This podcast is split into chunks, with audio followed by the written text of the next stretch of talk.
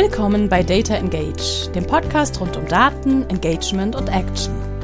Von und mit Philipp Loringhofen, immer interessanten Gästen und dem kleinen Quäntchen Chaos.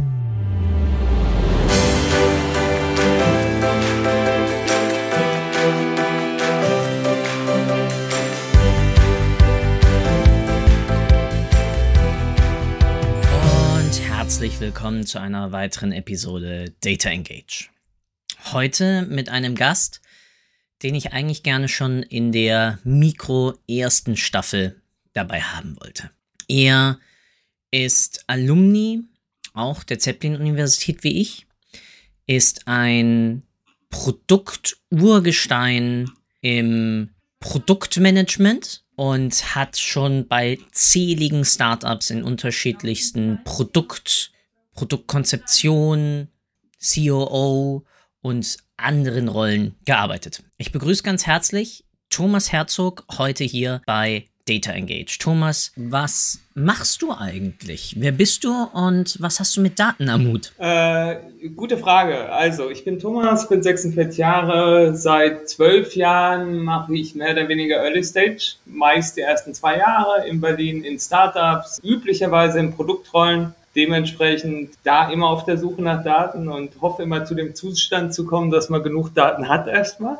Und unabhängig davon in der Vergangenheit eigentlich immer damit gearbeitet, in der Diplomarbeit damit gearbeitet, in der Masters Thesis damit gearbeitet. Ich glaube, dass halt Daten immer so ein so eine Art guter Abdruck von Realität sein sollten, damit man dann die, die Form quasi so anschauen kann und halt auch rumzeigen kann und auch anderen die Form dieser Realität zeigen kann. Und deswegen ist es äh, einfach halt ein nützliches Werkzeug. Daten also als ein Gegengewicht zum Bauchgefühl, also als eine Grundlage für das Hinterfragen des eigenen Bauchgefühls und vielleicht sogar zur Inspiration dann von weiteren Genau, im, im, im, Dialog mit dem Bauchgefühl. Ne? Irgendwo startet man immer blank und Bauchgefühl gibt vielleicht die erste Idee, wo man mal gucken könnte oder wo man mal hinschaut und dann tut man gut dran, das mit Daten zu prüfen, ob das jetzt äh, nur die eigene Perspektive war oder ob es das in der Realität auch so in der Form und in der Größe gibt. Ich fall mal mit der Tür ins Haus. Du hast ja bei einem Eerie, bei Adventure, bei Buying Show und jetzt ja. auch gerade wieder bei Contist, arbeitest du ja immer in der Rolle eines Produktmanagers. Und hast uns ja gerade schon gesagt, mhm. dass Daten dabei für dich einfach eine Grundlage darstellen zur Entscheidungsfindung.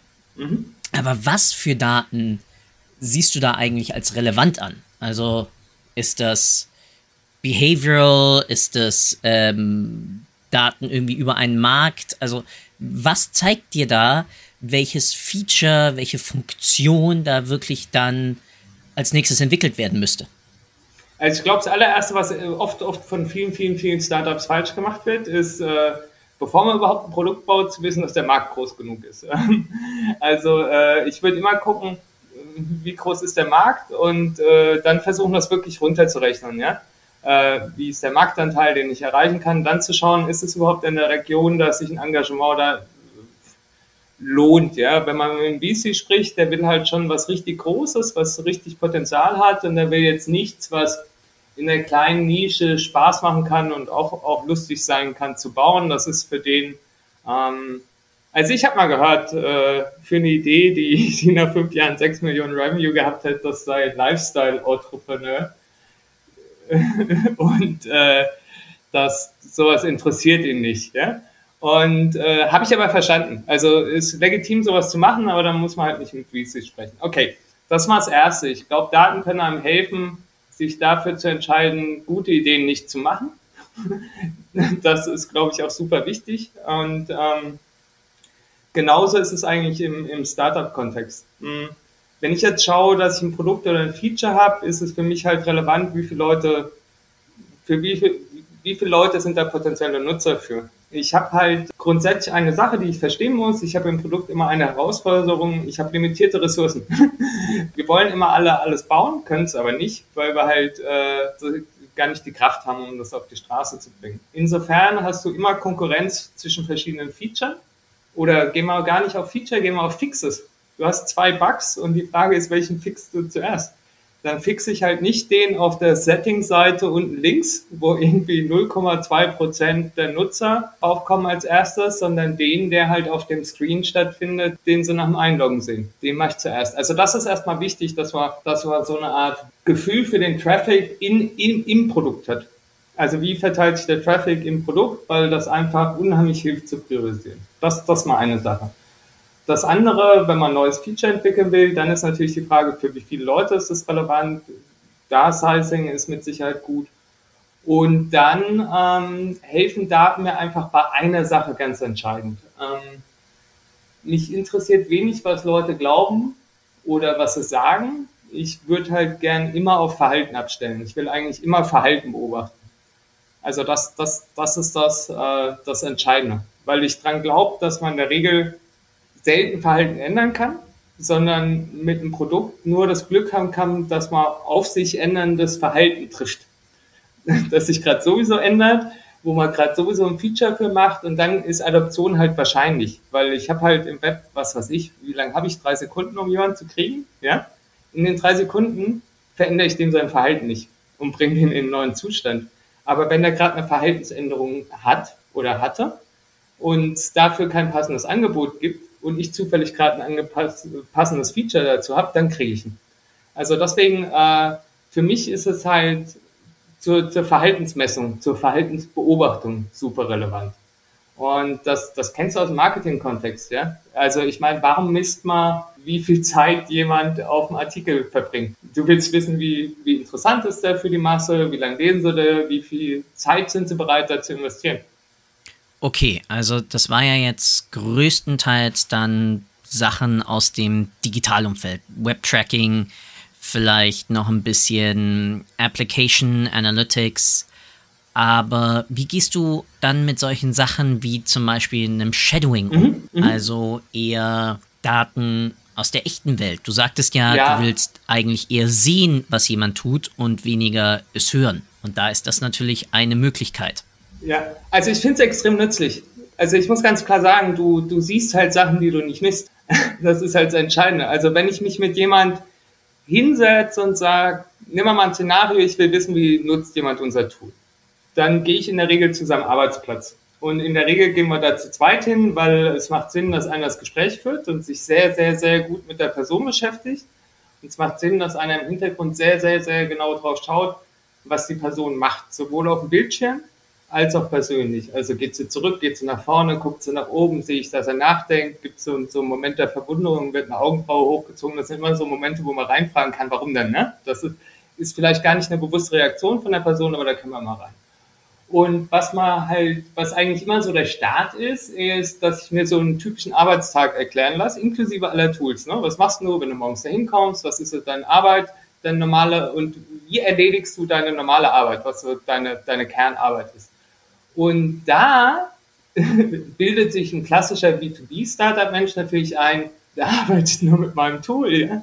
macht er natürlich nicht. Und ähm, wenn man das sieht, fällt einem dann vielleicht auf, dass man äh, ein komplett falsches Tool hat, weil er 90 Prozent seiner Arbeit in einem anderen Tool macht und dann nur für dieses eine Ding immer rüber hüpft in das angebotene Tool, das man eigentlich untersuchen wollte. Und dann stellt man fest, okay, vielleicht muss ich A, entweder integrieren oder die anderen Aufgaben mit erfüllen. Aber das sind Sachen, die sehe ich nicht in Daten, die sehe ich nicht in Hotjar. Die sehe ich nur, wenn ich hingehe und das, das ansehe. Gibt noch andere Sachen. Also zum Beispiel, ich frage nach einem konkreten Wert, den er irgendwo eintragen muss. Wo kommt der denn her? ja, oder äh, wenn er jetzt eine Nachricht schreibt, wo kommt die denn her? Hat er, hat er eine Liste mit irgendwelchen Templates? Wenn ich die sehe, dann kann ich die ja natürlich ins Tool übertragen oder eine Möglichkeit äh, dafür anbieten. Also ich glaube, es ist super wertvoll, um Sachen zu sehen, an die man nicht gedacht hat. Und das ist eigentlich der entscheidende Vorteil davon. Eigentlich wollte ich dein Gehirn ja noch ein bisschen intensiver irgendwie im Umfeld von Daten, im Produktmanagement und irgendwie besonders dann in Kombination natürlich mit Marketing und Kundenverständnis und dem Ganzen irgendwie ein bisschen picken. Aber das gefällt mir jetzt gerade so gut, die ganze Thematik, Shadowing und die ganze Thematik, einfach qualitative Datenerhebung, Kundenbefragung, Kundenkontakt. Mhm. dass wir jetzt einfach in die Richtung umschwenken und da ein bisschen weiter äh, drüber quatschen. Also, wenn man sich vorstellt, dass man sich jetzt diesem mhm. Thema nähern möchte, dann ist ja eigentlich eine der grundlegendsten Fragen, wen befrage ich überhaupt? Ja, wofür befrage ich die? Deswegen, was sind so deine Parameter, wenn du dich dann damit auseinandersetzt, dass du Kunden oder mögliche Kunden überhaupt einlädst? Also worauf achtest du da? Es kommt drauf an. Also, es kommt echt drauf an, was man will. Ne? Was, also, wenn ich untersuchen will, generelle Usability nur, ja, wie verständlich ist ein Sign-up-Flow oder so, da ist es mir fast egal. Also, solange da nicht so viel ähm, Sachen drin sind, die, die super branchenabhängig sind oder kontextwissenabhängig sind, ich kann mit jedem Sachen finden, die generell dämlich da drin sind. Ja? Also wo man überlegen muss, wo man einen Button nicht findet, wo man falsch klickt oder so, das, das ist einfach äh, menschlich. Ja, also Leute sind trainiert auf andere Sign-ups und Logins und wenn die das, was trainiert ist, wiederfinden, wird es einfach und wenn nicht, nicht. Und damit man nicht weiß, also ich glaube, es ist ein Wert, das mit fast jedem zu machen. Wenn man jetzt wirklich sowas hat, wo ich wissen will, wie integriert sich mein Tool, mein Feature in den Arbeitsablauf, dann sollte die Person möglichst repräsentativ für meine Kernzielgruppe sein. Aber auch da, ich würde jetzt also solange einem bewusst ist, der ist es vielleicht nicht, ja, oder der ist vielleicht nur für die Teilzielgruppe oder so, würde ich den auch immer angucken. Also ich, ich bin noch nie aus sowas rausgegangen und habe nichts gelernt. Und bin ich raus und habe mir gedacht, oh Mist, das muss man auch mal machen jetzt, ja. Also das, das findest du immer. Ähm, tendenziell, ich glaube, dass, dass es sehr gut ist, das mit Nutzern zu machen, die auch Geld bezahlen die echte Nutzer sind. Normalerweise in der frühen Phase funktioniert ja auch alles noch nicht so richtig. Ja? Und insbesondere da ist es gut, zu einem zahlenden Kunden hinzugehen und sich das anzugucken, weil man einfach eine viel robustere Beziehung entwickelt, für den die Barriere, äh, sich zu melden, wenn es ein Problem gibt, extrem runtergeht. Also das, das ist eher beschränkt durch die eigene Zeit, die man hat. Aber ich, ich kann es eigentlich immer empfehlen. Also ich glaube jetzt nicht, dass es jemand zu viel macht. Das ist halt mein, meine Erfahrung aus dem Markt. Ja? Also wenn du jetzt ein theoretisches Bild gibst, dass es jeder zu viel macht, dann würde ich natürlich sagen, konzentriere dich auf deine Kernzielgruppe, konzentriere dich auf deine Churn und auf deine starken Nutzer, weil bei den einen kannst du die Sachen, die halt schon funktionieren, irgendwie weiter optimieren, bei den anderen kriegst du vielleicht mit, äh, was funktioniert denn gar nicht.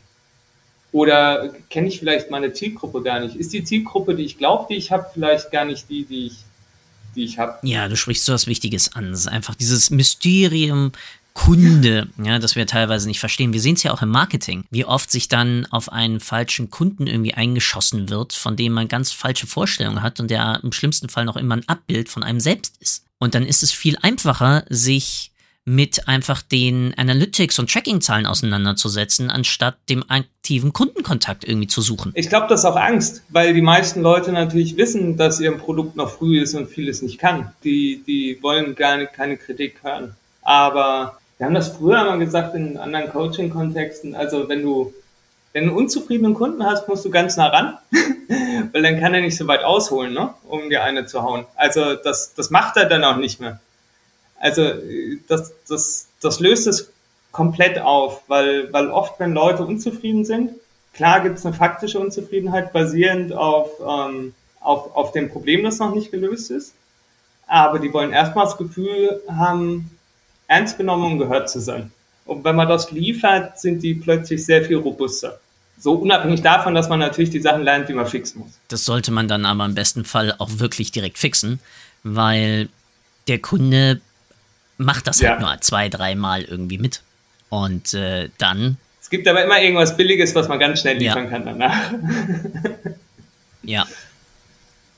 Nochmal ja. zurück zur Selektion. Also, wir haben ja jetzt darüber gesprochen, dass du erstmal sagst, nimm erstmal das, was du kriegen kannst.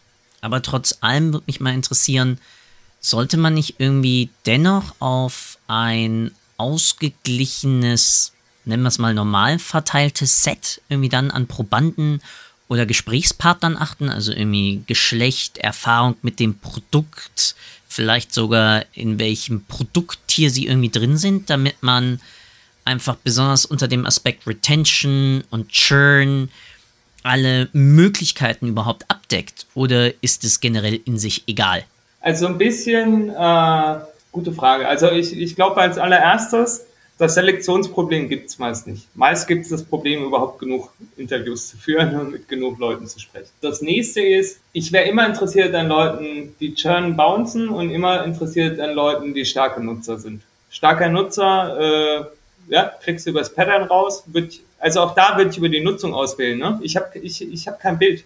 Ich habe kein Bild und ich glaube auch nicht, dass es es ist mir doch egal, wenn ich, wenn ich eine App habe, wo es darum geht, meinen Pony zu schmücken und da zufällig halt 90 Prozent Mädels sind, dann die stärksten Nutzer, dann will ich mit denen reden. Also es ist sehr produkt- und kontextabhängig, glaube ich. Okay, also eher bevor wir uns Gedanken darum machen, wen wir einladen, sollten wir überhaupt mal damit anfangen, Leute einzuladen, generell. So wie eigentlich bei allem, mal mit anfangen. Hm. Es gibt ja diese magische Zahl ja. sieben oder fünf, mit der man dann fast alle UX-Flows, äh, Flaws identifizieren sollte.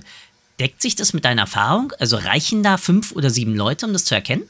Ja, ja, glaube ich schon. Äh, also die, die härtesten Sachen hörst du eh bei jedem Interview. Ne? Das sind die perfekten Sachen, wo überhaupt keine Varianz ist. Sagt ja jeder No-Brainer machen. Das Problem ist, dass sich ja alles bewegt. Also zum Zeitpunkt X aber du hast ja in zwei Wochen wieder ein anderes Produkt oder in vier Wochen oder in sechs Wochen und die auch eine andere Situation und es gibt vielleicht noch einen weiteren Mitbewerber, der auch mal wieder Anspruchshaltung geändert hat. Schwierig. Aber generell, also Leute, die kündigen und gehen, ja, ist eine unterschätzte Quelle. Und die sind auch echt offen und dankbar. Also, und auch wenn, wenn sich halt dann jemand 20 Minuten auskotzt, dann schreibt man halt alles mit, sagt, tut mir leid, verstehe ich gut, fertig. Am Ende ist er auch dein Freund weil sich noch keiner Zeit genommen hat für den. Ich glaube, das Entscheidende, bevor wir jetzt mal in Selektionen so, ich glaube, das Entscheidende ist viel auf einer persönlichen, sozialen Ebene. Ja? Also unabhängig von den ganzen Checklisten und so. Es ist wichtig, dass man die Person in den Zustand versetzt, dass sie total entspannt ist, dass die einem vertraut. Und äh, so Zeug ist, glaube ich, viel wichtiger für ein gutes Ergebnis, weil der soll mir zeigen, was er normalerweise macht. Der soll mir nicht zeigen, wie er glaubt, dass er es normalerweise machen müsste. Okay, also ich höre hier raus, dass du vielmehr ein Freund bist von Beobachten in der natürlichen Umgebung, so wie wir es ja auch aus den Tierdokus kennen. Ja, auf jeden Fall. Und viel weniger direkt ein Freund dann von diesen doch sich auch weit verbreiteten UX-Laboren, oder? Habe ich auch schon gemacht, ist auch ziemlich cool, ja. Aber halt so für so generelle Sachen, glaube ich. Wenn man einen echten Kunden hat, ich würde mir immer sein Büro angucken, weil ich will ja auch wissen, es gibt halt Kunden, die haben einen alten Pentium 4. Das mag man nicht glauben, aber die gibt's halt. Es gibt halt Kunden, die rennen auf dem uralten Firefox und auch nur auf dem. Mag man nicht glauben, ist halt so. Es gibt Kunden, die haben eine schräge Firewall, die manche Sachen nicht lädt, vom Content Delivery Network oder sowas. Das will ich alles sehen. Und das sind alles Sachen, die würde ich nie fragen und das wird er nie von selbst erzählen. Aber die fallen einem auf, wenn man sie dann sieht. Also deswegen, wenn ich die Chance habe, zu ihm zu gehen, immer und auch wegen dem Entspanntsein. Ist immer, ist sehr, ihr, ihr Home Territory, ihr Turf, sind die Leute immer entspannter wie im Büro. Also wir wissen jetzt, wen wir interviewen, wir wissen, worauf wir dabei achten sollten und wir wissen, wo wir das Ganze machen, nämlich bei Ihnen. Hm, ergibt sich also die Frage daraus, wie wir überhaupt interviewen sollten. Also worauf wir achten, welche Fragen oder eben welche Fragen wir vielleicht mhm. nicht stellen sollten, beziehungsweise sollten wir überhaupt Fragen stellen, weil wir sollten ja eigentlich mehr beobachten. Mhm. Was ist da so deine Vorgehensweise? Was schaust du dir an? Was beobachtest du genau und wie machst du das Ganze? Also ich glaube, das allererste, was man, was man üben muss, ist, ist Ruhe, Geduld und, und Schweigen. Ja, also es gibt oft so Momente, wo es lang Ruhe gibt oder wo man sieht, dass jemand struggelt. Und für Menschen ist es unheimlich unangenehm, wenn zwei Menschen zusammen sind und keiner was sagt. Da gibt es immer die Tendenz, dass man Schweigen brechen will. Das muss man aushalten. Das muss man auch aushalten, wenn man was fragt. Also wenn man was fragt, nicht, nicht, nicht dann die Antwort im Mund legen, weil eine Minute nichts kommt. Einfach aushalten. Einfach aushalten. Es kommt früher oder später was. Das ist, glaube ich, wichtig. Ich würde unheimlich auf Gesten, auf verwirrte Mausbewegungen und auf Pausen achten. Pausen sind immer so ein Zeichen dafür, dass was zu kognitiv anstrengend sind und die Person nachdenken muss. Da würde ich immer fragen, was oder was denkst du gerade oder ähm, beschreib mal, was du gerade machst oder so. Das kann man, äh, ist schwer allgemein zu sagen, aber es, aber es gibt so, so Momente, wo man sieht, jemand ist verwirrt oder jemand ist gerade nicht im Fluss oder es geht gerade nicht flüssig oder sucht was.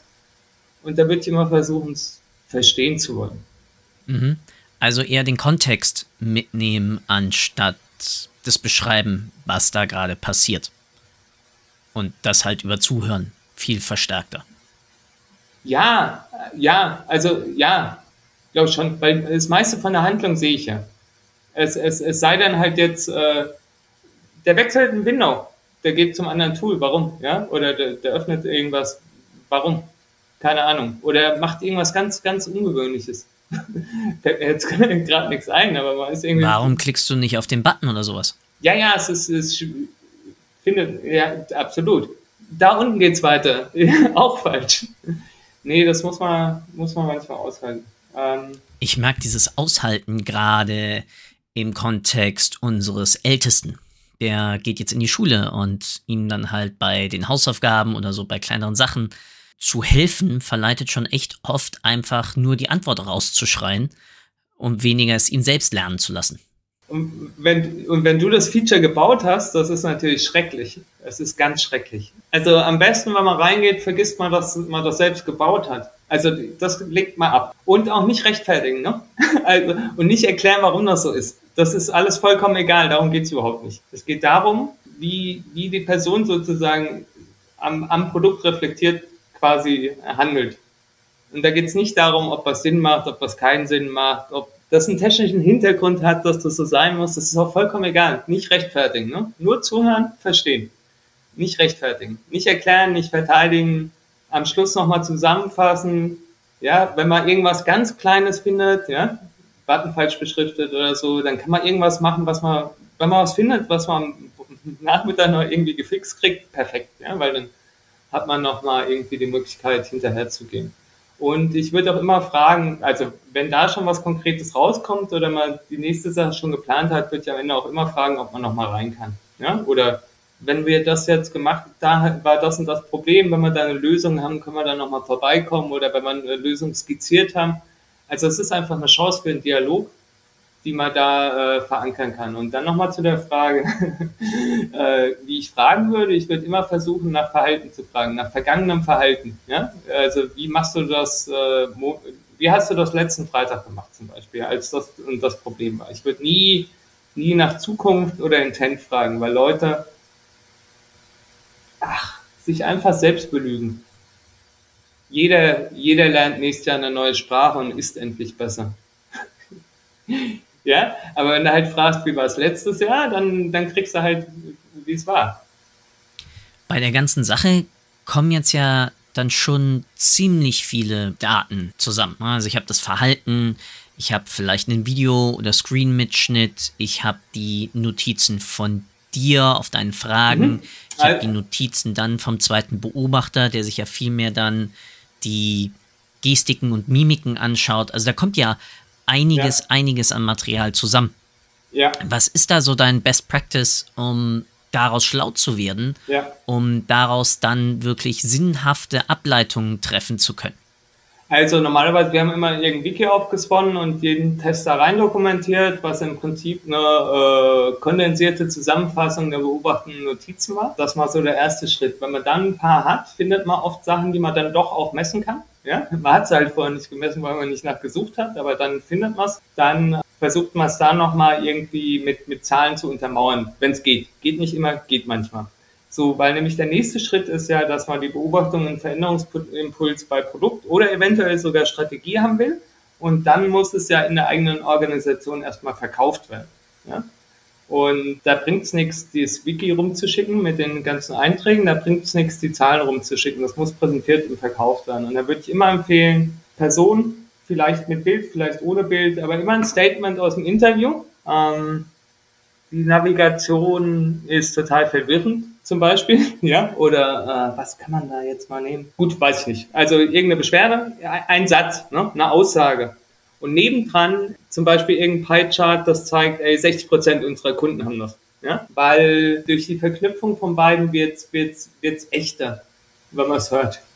Und wenn man es auf eine Person mit einer Aussage äh, verbindet. Und durch die, die Zahl nebendran wird halt, kann man die Rele relevant, äh, Relevanz rationalisieren.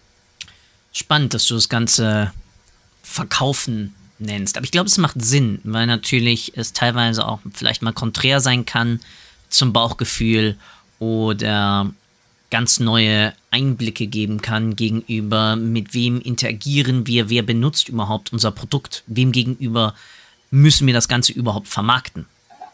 Also für mich, ich bin halt, also für die Qualität von Informationen, die ich kriege, ist das der günstigste Weg. Und das ist immer billiger, als, als irgendwie mit Software rumzuiterieren, Sachen zu bauen. Also alles, was ich an Unsicherheit reduzieren kann, bevor ein Developer auch nur was anfasst, spart mir Ärger und Zeit und Nerven. Und ja, ich will halt, dass die Sachen, die der Dev baut, halt einigermaßen funktionieren. Also der, der soll ja auch nicht frustriert sein. Also ein Dev will ja Sachen bauen, die benutzt werden danach und gut funktionieren. Ja.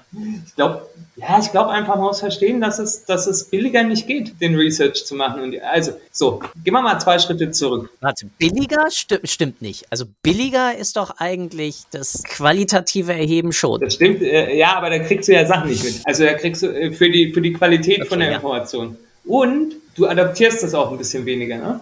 Also wenn du jetzt so die qualitativen Fragen durchliest, die liest du alle im gleichen Ton, du kriegst den ganzen Struggle nicht mit, wenn du mal da gesessen hast und es dir echt peinlich war, dazu zu gucken, wie jemand deine Sachen benutzt. Ähm, das, das macht ja. was. Aber, aber generell, also ich, ich glaube, was man halt, der Kontext ist ja, jeder hat ein Produkt, das nicht perfekt passt. Jeder hat Optimierungsbedarf.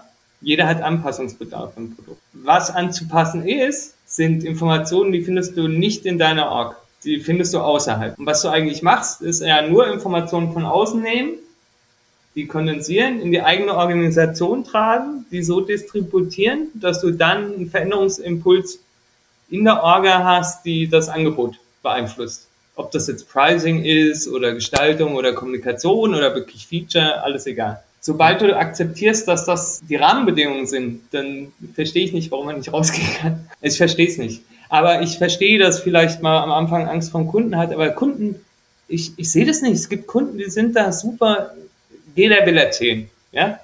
Was du dem Kunden gibst, du schenkst dem eine Stunde deiner Zeit und der darf einfach nur erzählen und machen. Und du kümmerst dich nur um den. Das ist ein Geschenk. Jeder will das. Wo kriegt man das zu Hause nicht? Da ist dann immer jeder mit seinen Sachen.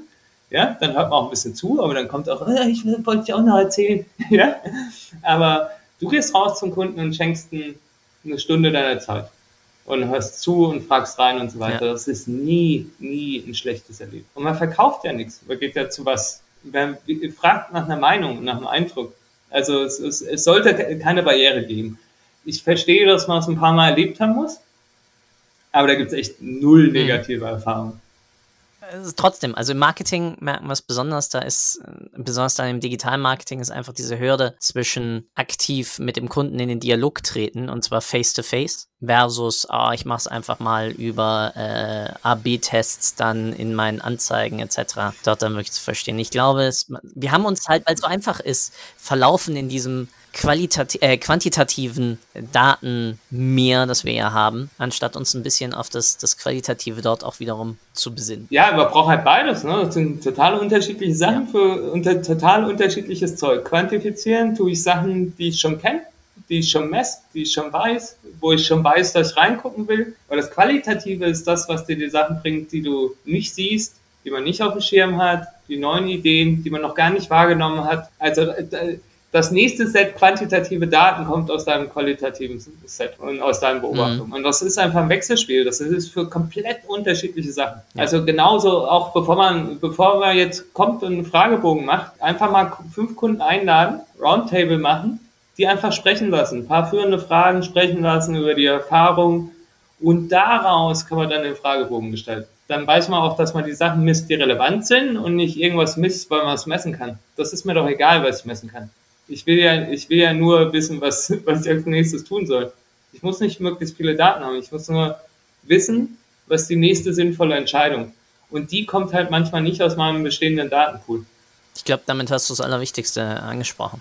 Einfach der Faktor dann der Inspiration durch, durch, durch Außen, also diese Irritation dann meines Gedankenzustandes, den ich ja dann genau dadurch bekomme, der, ähm, wie du richtig sagst, ja, äh, nie eigentlich durch, aus mir selbst herauskommen könnte, außer ich bin jetzt irgendwie ein Leonardo da Vinci oder ähm, die haben auch beobachtet, den ganzen Tag. nichts anderes gemacht. Ja, ja ich, ich glaube, es kommt zurück auf die alte Produktweisheit, du weißt nichts. Ja?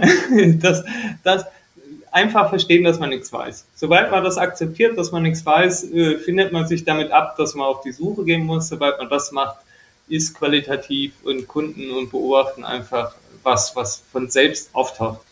Mein Lieber, die, die Zeit ist rum.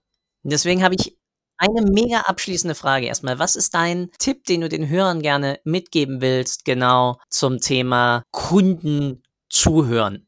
Was ist so, was, was möchtest du, was sie jetzt unbedingt nachhören der, der Folge, der Folge tun? Offene Fragen am Anfang stellen und dann konkret reinfragen und wenn man ähm, dann zugehört hat, was man unbedingt machen sollte, ordentlich, versuchen zu paraphrasieren. Also dadurch, dass man es zurückformuliert, stellt man sicher, dass man es richtig verstanden hat. Ab und zu fällt den Leuten auch noch was auf, ab und zu hat man es nicht verstanden und man signalisiert halt auch, dass man zurück zugehört hat. Und wenn man sich das zu einer Gewohnheit macht, kann man das eigentlich fast immer machen. Ja, habe ich dich da richtig verstanden? Bla bla, mit anderen Worten dasselbe nochmal sagen. Äh, es hilft unheimlich viel, um äh, die Gedanken zu sortieren und stellt sicher, dass man Sachen nicht einfach schnell falsch interpretiert und den Gegenüber zeigt man, dass man zugehört hat. Und es sind Leute einfach nicht gewöhnt. Mhm. Das ist einfach eine super dankbare Sache. Wie immer hier der Abschluss auch der gesamten Folge gehört dir. Ich danke dir für deine Zeit. Du darfst mir nur nicht danken und du darfst jetzt tun und lassen, was du willst. Eigenen Service aussprechen, sagen, dass du Leute zum Zocken suchst. Wie gesagt, the stage is yours. Ich danke dir und ich wünsche dir noch einen wunderschönen Tag. Vielen Dank. Äh, das habe ich jetzt nicht erwartet, aber äh, zwei Sachen. Wir suchen wirklich Produktmanager und und ich würde jedem Produktmanager empfehlen, äh, Alice im Wonderland zu lesen, das Original von Lewis Carroll, weil da ganz viel Weisheit drin ist, die allgemeingültig auch heute noch für sowas anzuwenden ist. Ob das jetzt ist, dass man wissen muss, wo man hin will, damit man den richtigen Weg wählt, oder ob es ist, dass man kontinuierlich rennen muss, damit man an der gleichen Stelle bleibt. Es ist ein unglaubliches Werk. Danke. Ciao, ciao. Alles klar, bis dann. Ciao. Danke für deine Zeit. Ich hoffe, du konntest auch heute wieder etwas für deinen Umgang mit Daten mitnehmen und bist dem Warum ein Stückchen näher gekommen. Ich auf alle Fälle. Hinterlasse doch bitte eine Bewertung auf iTunes, Spotify oder von wo auch immer du gerade zuhörst. Das hilft wirklich sehr. Bis zur nächsten Folge bei Data Engage. Dein Philipp.